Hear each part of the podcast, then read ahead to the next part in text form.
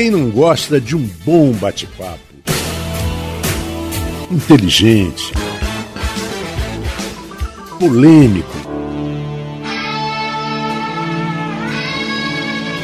irreverente, informativo. Um papo bacana é sempre bom. Papo com Nogueira, um podcast semanal com conteúdo sempre relevante e atualizado em todas as plataformas e na nossa página folhafm98.com.br. Papo com Nogueira. Olá pessoal, esse é o podcast do Papo com Nogueira e hoje o assunto é desenvolvimento econômico como Campos vai sobreviver sem os royalties. Eu sou Cláudio Nogueira e está começando mais um Papo com Nogueira.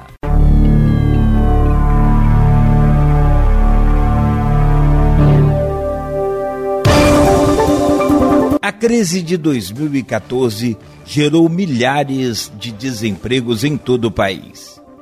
Como previsto pelos especialistas, é duradoura o estado do Rio, que viveu momentos difíceis com salários atrasados e parcelados pelo governo em 2016, só consegue manter hoje as suas contas relativamente em dia por conta da recuperação fiscal.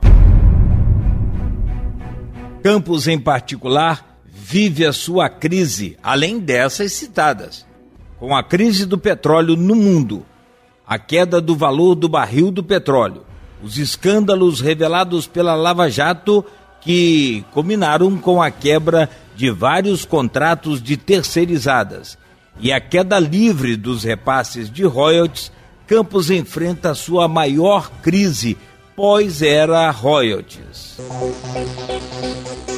Para entendermos um pouco mais sobre essa crise que persiste e sabermos o que está sendo feito e o que pode ser feito para sairmos dessa situação e aprendermos a caminhar sem os royalties, nós vamos bater um papo com o Felipe Quintanilha, que é o secretário municipal do Desenvolvimento Econômico.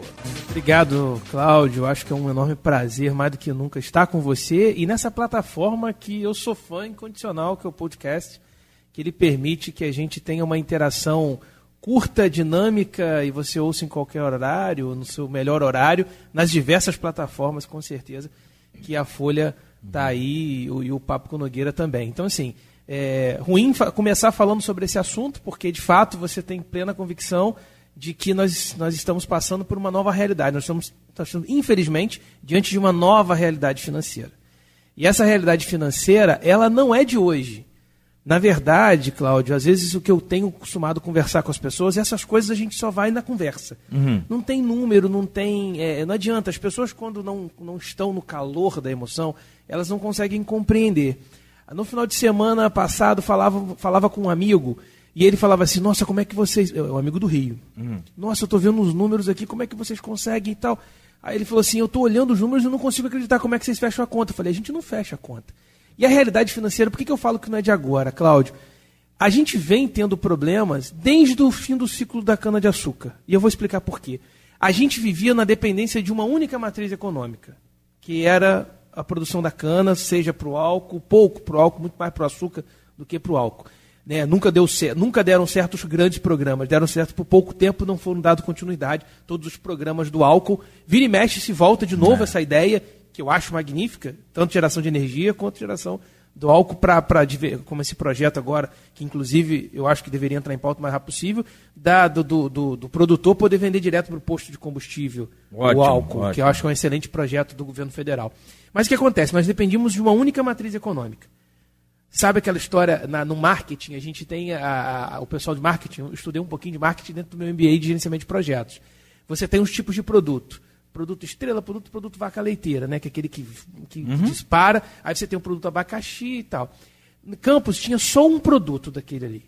Era uma vaca leiteira, mas era uma só. E ela, a gente sabe que ela vai, uma hora ela vai morrer. A vaca pode ser boa, mas se ela for única, ela vai morrer. Por mais que a gente ame, por mais que a gente trate, bota ela para dormir com carinho, ela vai morrer. Então o que Ainda acontece? mais se cuidar mal. Exato, a gente ainda tinha o problema de cuidar mal, por falta de tecnologia, a gente perdeu para São Paulo em tecnologia. Claro, São Paulo veio com dinheiro, com muitas condições favoráveis, mas a gente também tinha um problema histórico de, de má aproveitamento do, do, da propriedade. Aí você tinha a única vaca leiteira. E a gente era meio que snob. Eu estou falando a gente de um modo geral. O campista de um modo geral. Muita gente fala dos ciclos. A gente, a gente tinha tanto dinheiro na época da cana-de-açúcar. Eu estou falando dos tempos áureos ainda, não estou nem chegando mais recente. Na década de 80, Campos chegou a produzir 10 milhões Exato. de toneladas. E, e eu me refiro 10 que, milhões. E eu me refiro até mesmo antes da década de 80, de da tamanha pujança do, do, do, setor. Que a gente meio que. Todo o comércio funcionava em, em virtude da, da, da, produção. Você, eu, eu lembro de conversar com pessoas, desde muito novo, que professores, eu sempre estudei em escola pública no meu segundo grau. Só o primeiro, o ensino fundamental eu estudei escola particular. Depois meu pai não teve mais condição, foi para o liceu de humanidade. Com muito orgulho, adoro o liceu de humanidade, me deu uma formação maravilhosa. Mas eu lembro muito bem dos amigos que estudavam no Auxiliadora, Salesiano, que o pai pagava por ano. Ele pegava o dinheiro da safra e pagava por ano pagava. Não era só isso nisso Mas tudo, tinha não. até dízimo da igreja que era pago anualmente. Anualmente, por causa de acordo com a safra da cana-de-açúcar. Isso transformou o município numa, numa geração de economia diferenciada. Só que qual é o problema, Cláudio? A gente só tinha essa vaca leiteira.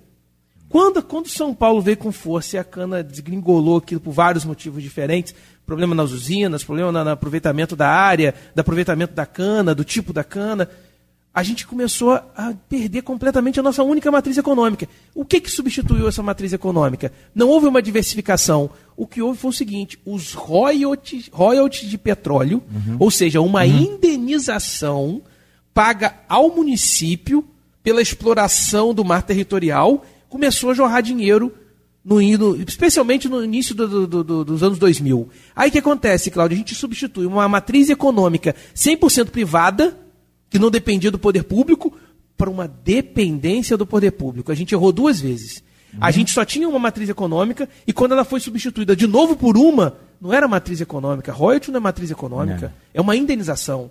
Então, ou seja, a gente vem independente disso. Só que aí o royalty vinha jorrando, dos anos 2000, jorrando dinheiro. O que a gente está vendo com Maricá e Niterói, Campos experimentou. Sim, sim. Guardado as devidas proporções, mas teve época que Campos bateu muito parecido. Muito entendeu? 200 milhões de participação especial, valores altíssimos. Campos chegou a receber muita grana de royalties, na casa de bilhão só de royalties. Eu, eu, anotei aqui, aliás, uma pesquisa do jornal Folha da Manhã, dados do jornal Folha da Manhã, em 2008, Campos recebeu 2 bilhões 137 milhões de reais. Só de royalties. Então, para você ter uma ideia, ele deve ter somado dois, três anos aí, porque nessa 2008 2008. Então é de, de Não, porque não, não é soma, porque aqui, se você perceber, é, 2007 foram 765 milhões.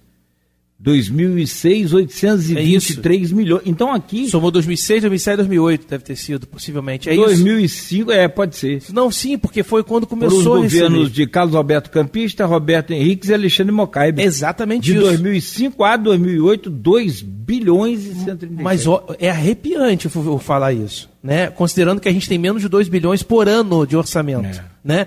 Então, Cláudio, o que acontece? A gente, quando a gente vê, vive essa dependência, aí a gente começa a olhar para esses números. E a minha preocupação com Maricá e Niterói, aí vai um, um apelo que não repitam os erros cometidos pelas gestões que passaram por Campos, aqui, na, especificamente em relação a essa, essa abundância de royalties. Ó, 2012, Campos recebeu 1 bilhão e 300. Foi o recorde, salvo melhor juízo, 2014, Dois, 2012 ou 14? 2012. 12 foi 2012, o recorde. 2014, 2013 foram é, é, pertinho. Foi 1 bilhão 309. 2012, repetindo, 1 bilhão 343. Aí, Isso foi num ano, um ano um só. Ano. Aí, aí que eu te digo, a gente está recebendo, e se chegar a 600 milhões vai ser muito esse ano. É, metade do que recebeu em 2014, 2013. Aí que vem um grande detalhe. Mesmo com essa dependência, a gente não foi capaz de ser, desenvolver nada economicamente. A gente não deu incentivo, por mais que a gente tenha, tenha iniciativas interessantes no Fundecam, a maioria não era, mas tem iniciativas interessantes, a gente não foi capaz de desenvolver, desenvolver o município tornando sustentável. Não há nada. O que, que há de novo dos royalties para cá no município que gera nada, emprego? Nada. Tirando serviços, que a gente é um polo de serviços Sim. e comércio.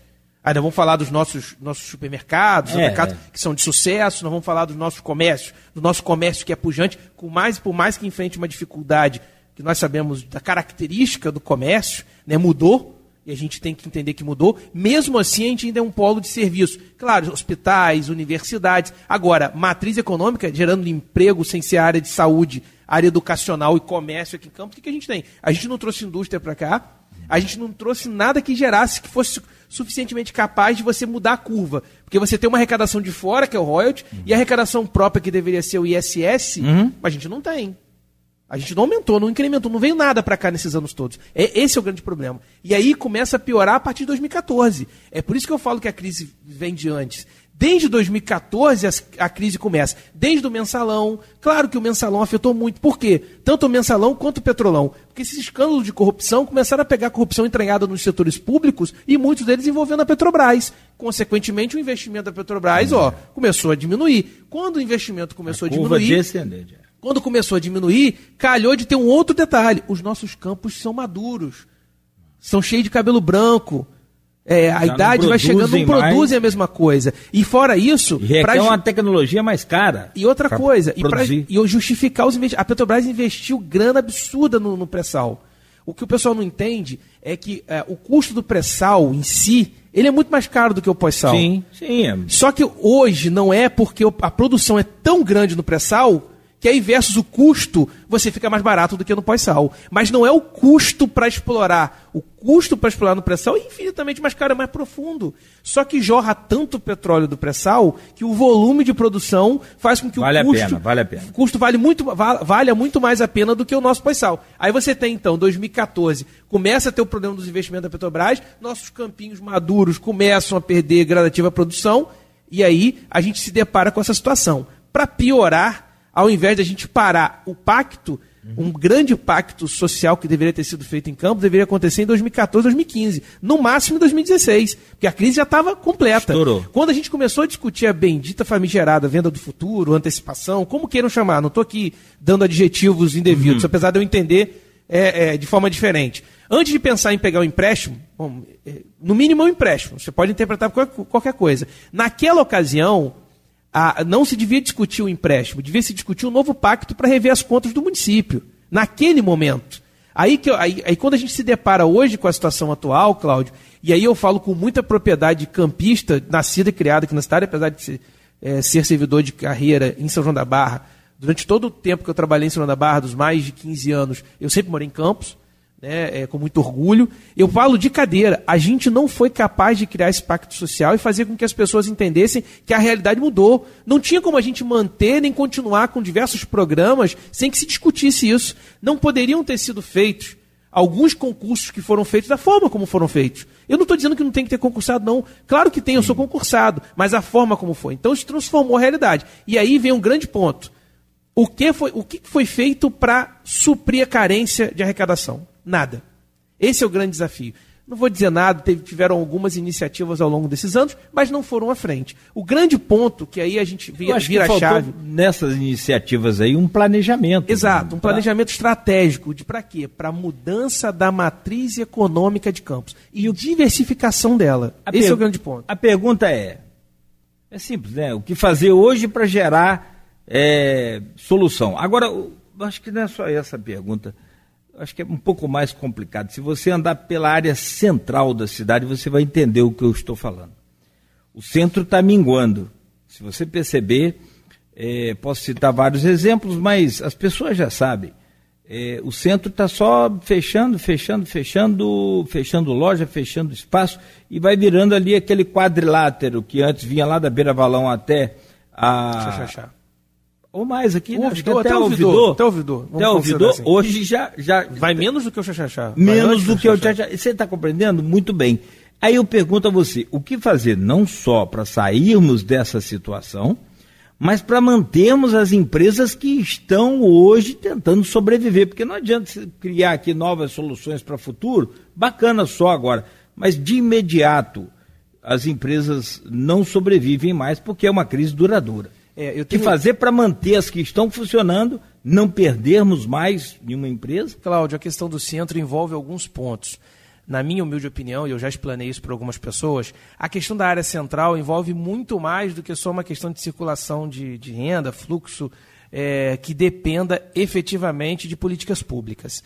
Eu já venho falando há algum tempo que o centro tradicional, o modelo tradicional de centro, e a gente já falou isso em algumas entrevistas, Cláudio, que os nossos filhos, assim como os netos e assim como os demais, têm uma perspectiva de centro diferente.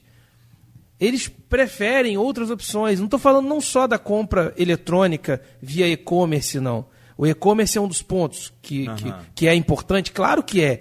Como uma vez, né, né, é, eu lembro muito bem, no início da gestão, em 2017, numa reunião no CDL, Romeu, nosso superintendente de Ciência e Tecnologia, explanando sobre isso, numa reunião, a SIC, CDL, eu não lembro se era uma reunião conjunta, ele levantou e perguntou, quantos aqui tem e-commerce? Devia ter umas 50 pessoas, duas pessoas levantaram. E eu, e aí eu ele, soube dessa reunião. Isso foi lá atrás, em 2017. É verdade, é verdade. E, e, de lá para cá nós criamos um programa de apoio. E, aí, desculpa, quantos que tem. Eh, perguntou quantos que tinham site. Exato, né? nem e-commerce. Primeiro foi só site, aí alguns. Dois levantaram. E quantos que usam o site para vender no e-commerce? Um, um, exatamente. Uma coisa assim. Exatamente. Nós criamos, através da Superintendência de Ciência e Tecnologia, o Romeu, uma iniciativa que é o portal de compras de campos, que foi um chamamento público, inclusive o, o, o Senzanet, que aderiu a esse projeto, criou, sem custo para o município, um portal específico de compras, que é o Achei Campos. Se você entrar aí, Cláudio, na internet, www.acheicampos.com.br, é um portal gratuito para qualquer comerciante expor sua, seu, seu endereço, sua marca, seus produtos, sem custo nenhum, justamente para poder ser a vitrine. E a gente ainda tem, tem pouca adesão, seria até, e fica uma, uma dica é. importante, chamar o pessoal, o Euclides, de graça. Não, chama o Euclides aqui. Euclides é meu parceiro. É então chama o Euclides, faz um podcast com ele para falar disso. Ele vai falar não só porque ele, não só porque o Euclides é uma das, uma das autoridades em tecnologia que nós temos aqui. E aí eu louvo, só para ter uma ideia da importância do Euclides, do Sensanet de um modo geral, mas do Euclides, ele foi durante muito tempo é, é, diretor-presidente da Abrint, que é a Associação Brasileira de Provedores de Internet que organiza um dos maiores eventos do Brasil, em São Paulo. Já tive o prazer de ir algumas vezes na Abrint, na feira da Abrint, que traz tecnologias, e Euclides é um dos precursores nessa área. É importante trazer aqui para falar, porque, na minha opinião, Ele a transformação do comércio. Do conselho faz, faz. A importância, a questão do comércio tradicional, Cláudio, passa por essa transformação tecnológica, na minha humilde opinião. É óbvio sim, que comércio é fluxo. Eu concordo plenamente. Uhum. Se não tiver fluxo, não tem comércio. Um pouquinho diferente dos americanos que falam no park, no business, ou seja, uhum. sem estacionamento não tem comércio, eu concordo. Claro que eu concordo. O estacionamento rotativo é um dos pontos importantes a serem destacados, que será colocado em prática agora em 2020. Mas a questão do centro passa pelo fluxo. E para atrair o fluxo de uma geração, da geração pós estou me colocando pós a minha, que eu sou uhum. da geração de 80, a geração de 90 para frente é uma geração que tem uma outra, outro perfil de centro. Se aí vem um outro ponto, na minha opinião, tem que trazer moradia e entretenimento. São os dois pontos que, que para o centro da cidade. Entretenimento é buscar fazer com que tenha um atrativo das pessoas virem. Eu sei, isso pode ser uma política conjunta. Não é 100% responsabilidade de um ou de outro. Eu não estou aqui eximindo o poder público de responsabilidade de jeito nenhum. Nós temos que ter manutenção das vias, calçadas, bueiros, isso tudo tem que ser feito. Eu não estou aqui dizendo segurança. Do, é, sim, desculpa, aquela questão do, do gradil ali da, do, do Boulevard. Dos, isso, do Boulevard Francisco Paulo é Carneiro, é, que está sendo substituído por, uma, uma, por, por, canaletas efetivas e cimentando para acabar com esse problema de ficar aquela coisa de todo mundo caindo que vem há décadas. buraco. Que vem há décadas. A, a, própria, a, a própria arquitetura que foi utilizado, o modelo de permitir o trânsito Continuar permitindo o trânsito de fluxo foi uma decisão. Continuar com o carro no centro. Mas aí é, estreitaram a via do carro, não tem área de parada para desembarque e embarque. Não é estacionamento, área de parada, não tem não recuo. Tem nada, não, não tem. tem recuo. É estreito, não passa carros maiores. Inclusive, várias discussões foram feitas sobre isso, não passa carro maior.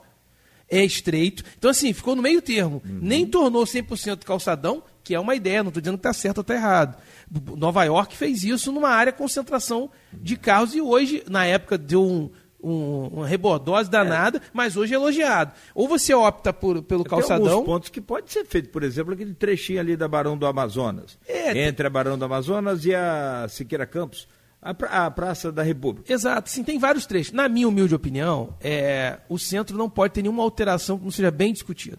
Eu acho que talvez a ideia é interessante, fazer isso que acabou não acontecendo, não foi feita a obra completa, de colocar fiação subterrânea, mudar aquela estrutura toda, acabou ficando pela metade, a gente sabe dos problemas, o comércio quase morreu quando foi feita a obra, e agora, depois do pós-obra, também passa por problemas. Eu, eu, eu concordo, Cláudio, o seguinte, que a circulação do dinheiro depende. Campos, como a gente falou mais cedo, é, tem uma matriz econômica que não existe, que é o royalty de petróleo, que é a grande matriz econômica, que não é matriz, é indenização. A cana já não é mais pujante, a agricultura não tem força para isso. O comércio acaba sendo a matriz. Mas o comércio precisa de circulação de dinheiro. Então, hoje, a circulação de dinheiro acaba dependendo dos cofres do município, aí a crise do município, por causa da receita baixa, diminui a circulação de dinheiro. Eu concordo, não tem como a gente tapar o sol com a peneira. Quando a gente tem um atraso de uma remuneração pública de 4, 5 mil pessoas, por exemplo, de, um, de uma determinada categoria, isso impacta a circulação? Óbvio que impacta. Mas nós estamos falando, só para título de valores, o servidor público que está com pagamento em dia, que inclusive está né, é, é, é, tá recebendo no quinto dia útil, ele põe em circulação na economia 100%, né? 70 milhões de reais. Posso errar por algum... 76 milhões deu a Folha esse mês agora. Exatamente, 76 milhões de reais. ah, não pode falar que está... Claro que posso. Se a gente está pagando em dia o salário, esse hum. dinheiro, servidor fica aqui. Aí a pessoa fala assim, ah, mas e o RPA? Não, eu concordo que é, eu tenho... É, isso tira o sono da gente, eu imagino claro. a, o sofrimento do prefeito. Mas nós estamos falando, Cláudio, de 7, 8 milhões de reais. É bem menor do que. 10% da folha. Ah, vamos falar do dos cargos em comissão DAS. É 3 menor milhões? Ainda, é menos da metade da RPA. Mas também não. É, não tô, só estou falando a título ser... de comparação de não... circulação de dinheiro. Tá? Não... De circulação. São 20 mil servidores. Não é importância para o, o, trabalhador. Que... Claro que não, sem dúvida nenhuma. Pelo amor de Deus, eu estou aqui. É, é, sei como ficar sem dormir. Tem que receber. Vai, é. E claro que sim. Eu estou apenas definindo, Cláudio, de circulação, se a gente for comparar numericamente circulação de dinheiro, o servidor, os 20 mil servidores entre ativos e inativos, recebem 76 milhões de reais, como você me corrigiu, 76 milhões de reais uhum. que circulam aqui. Uhum. Por algum motivo, está sendo pago em dia. O DAS e o RPA, que tem percalço, principalmente o RPA, é sim, um percentual mas é menor. menor.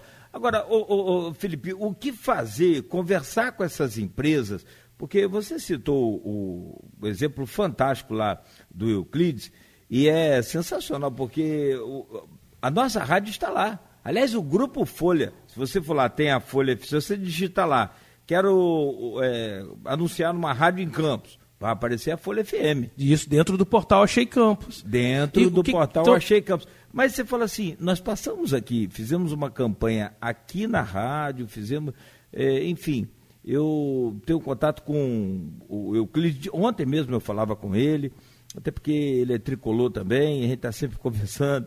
É, sofre também, Se né? lamentando é, sofre, sofre, sofre. A gente fica secando o Flamengo, eu, eu mas prefiro, nunca dá certo. Eu, eu, prefiro nem me manifestar. Mas nem dá certo mais a seca. Eu não vou me manifestar mas nós vamos, não, porque... torcer para o Flamengo contratar Davidson de volta, aquele Davidson. É, aquele que perdia os gols debaixo do gol. Entendi. Eu tô, não, não vou entrar nessa discussão não, porque está em outro patamar. Mas é, Perfeito, maravilhoso. Fechou a conversa.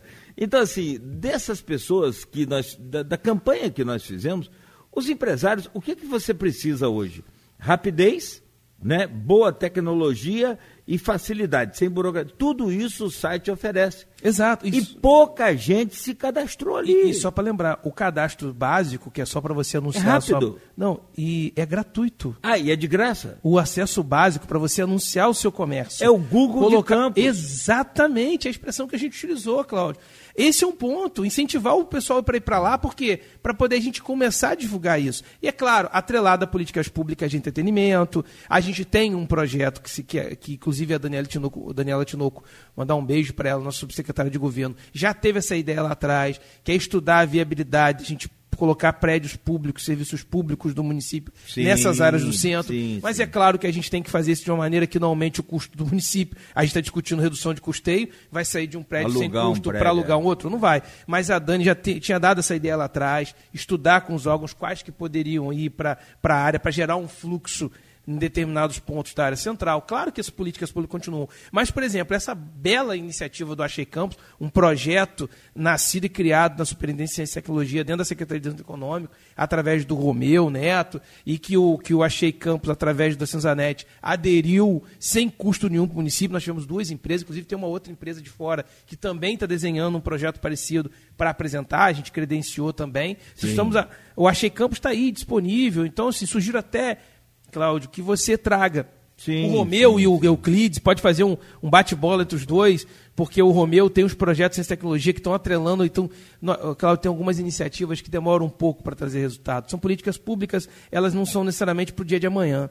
Mas as políticas públicas de inovação, ciência e tecnologia estão transformando o município ah, você, em referência. É, você, por exemplo, também acumula a pasta do, do IMTT, que aliás é, é pela qual você é muito famoso odiado por uns e. Enfim. É, mas você reabriu ali, pelo menos para os táxis, aquele trecho da sete. É, falta o quê? Planejamento?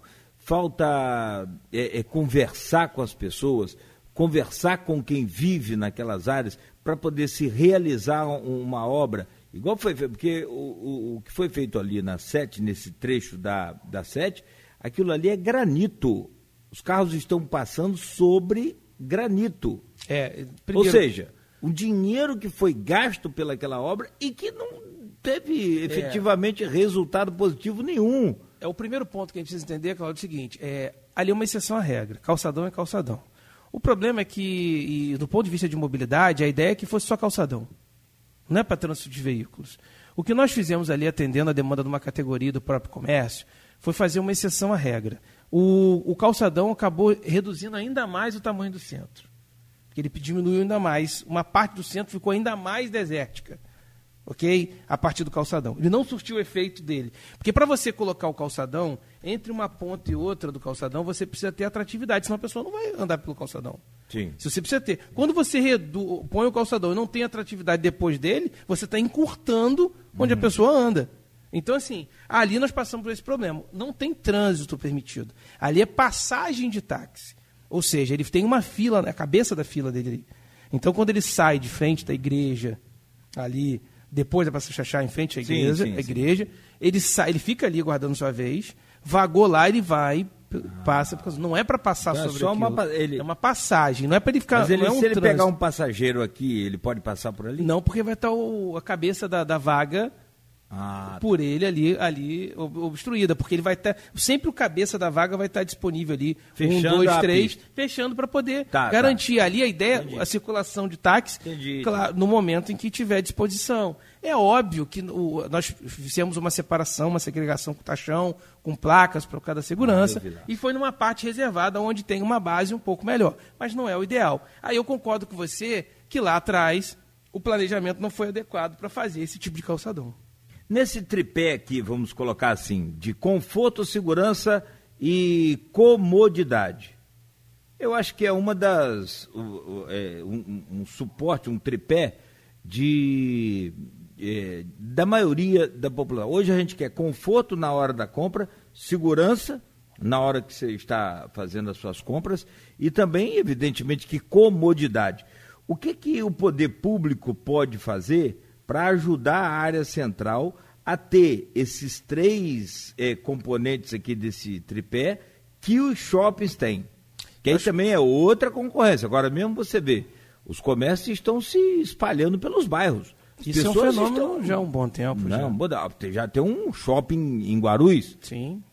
Quem imaginava um shopping grande em Guarulhos assim, num tempo de crise, né? Que não, está tá sendo construído agora um super atacadão, tipo esse nos proporções do açaí, ok, okay, okay do, do... e que está sendo construído na Baixada, Sim, na, na Imperial, no início Imperial, da Baixada, é. na abertura da Baixada.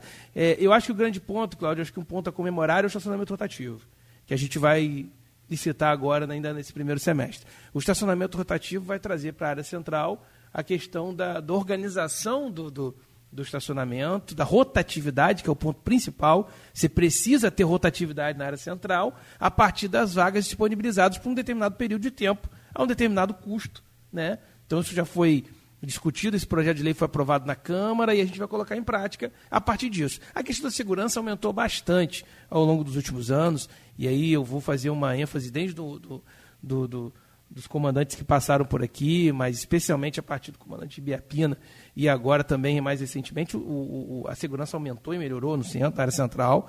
A gente tem um apoio também da Guarda Civil, tem seus, suas dificuldades, a Guarda passa por uma dificuldade também pela questão dos recursos públicos municipais, mas eu creio que a segurança melhorou bastante na área central. A questão de você trazer o ponto principal, na minha opinião, é entretenimento, que não tem, noturno, por exemplo, ou diurno mesmo, que atraia as pessoas para isso. E não adianta, Claudio, a gente achar que é uma medida de um, de um período, de um final de semana. Isso tem que ser perene para poder criar uma cultura um da pessoa. Calendário anual ali. Pra... Se você fizer uma vez esporadicamente, a pessoa não vai.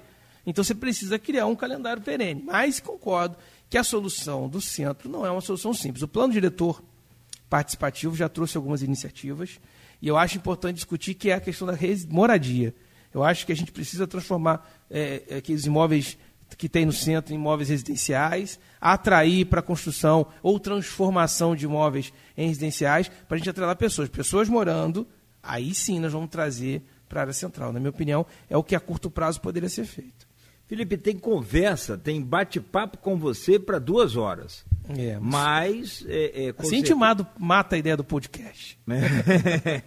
Mas aí fica para uma outra oportunidade a gente voltar aqui e abordar, eu, porque essa questão do transporte também está ligada. Claro, por isso que a, a, eu não cumulo as secretarias porque é, por algum motivo específico ou por ausência. É porque a gente entende que não há desenvolvimento econômico sem mobilidade urbana. Uma está ligada à outra. Uma está ligada à outra, não tem jeito. E um ponto importante aí, Cláudio, eu acho que você pode fazer, eu sugiro uma série aí, metendo um pitaco aí, do, dos podcasts aí tratando da área econômica, onde você tem que pessoas que podem trazer dentro do nosso, do nossa, é, é, nosso planejamento estratégico de desenvolvimento econômico, que é tanto o Vinícius na parte da companhia de desenvolvimento econômico de campos, quanto o Rodrigo Lira com o Fundecam com as diversas iniciativas, o Romeu também, e o Range na parte de turismo, para que a gente possa apresentar, sem contar, não vou nem tratar da agricultura, que a agricultura tem, tem toda uma pauta que caberia diversos pods assim, sim, e, até, sim. e até o Marco Antônio vem trazendo, fazendo isso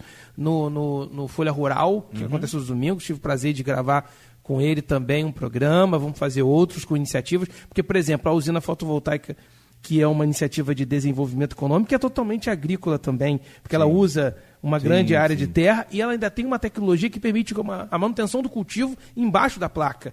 Então nós estamos falando de desenvolvimento econômico atrelado totalmente à agricultura, que, diga-se de passagem, na minha opinião, é a única forma de Campos sair de qualquer dependência de recurso que seja externo, é através da agricultura, não tem a menor dúvida disso, com as retroáreas que a gente tem. Então, assim, tratar o desenvolvimento econômico é essencial para o município. E a gente precisa se tem uma pasta relegada ao longo dos últimos, das últimas décadas por causa da abundância de recursos royalties, é a matriz econômica, desenvolvimento econômico a partir da diversificação da matriz econômica. Nós não discutimos isso.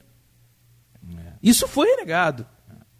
Então, assim, é, precisa se discutir mais. Fica aí minha sim, colaboração para você, Cláudio. Um prazer Ideia enorme. Você é bem-vindo. Prazer enorme estar com você, agradecer, parabenizar o Grupo Folha por essa iniciativa. Eu me amarro na ideia do podcast sou fã incondicional, sigo alguns que de manhã sempre escuto para poder me antenar na, na, na, na política nacional, da economia também do Brasil e do mundo.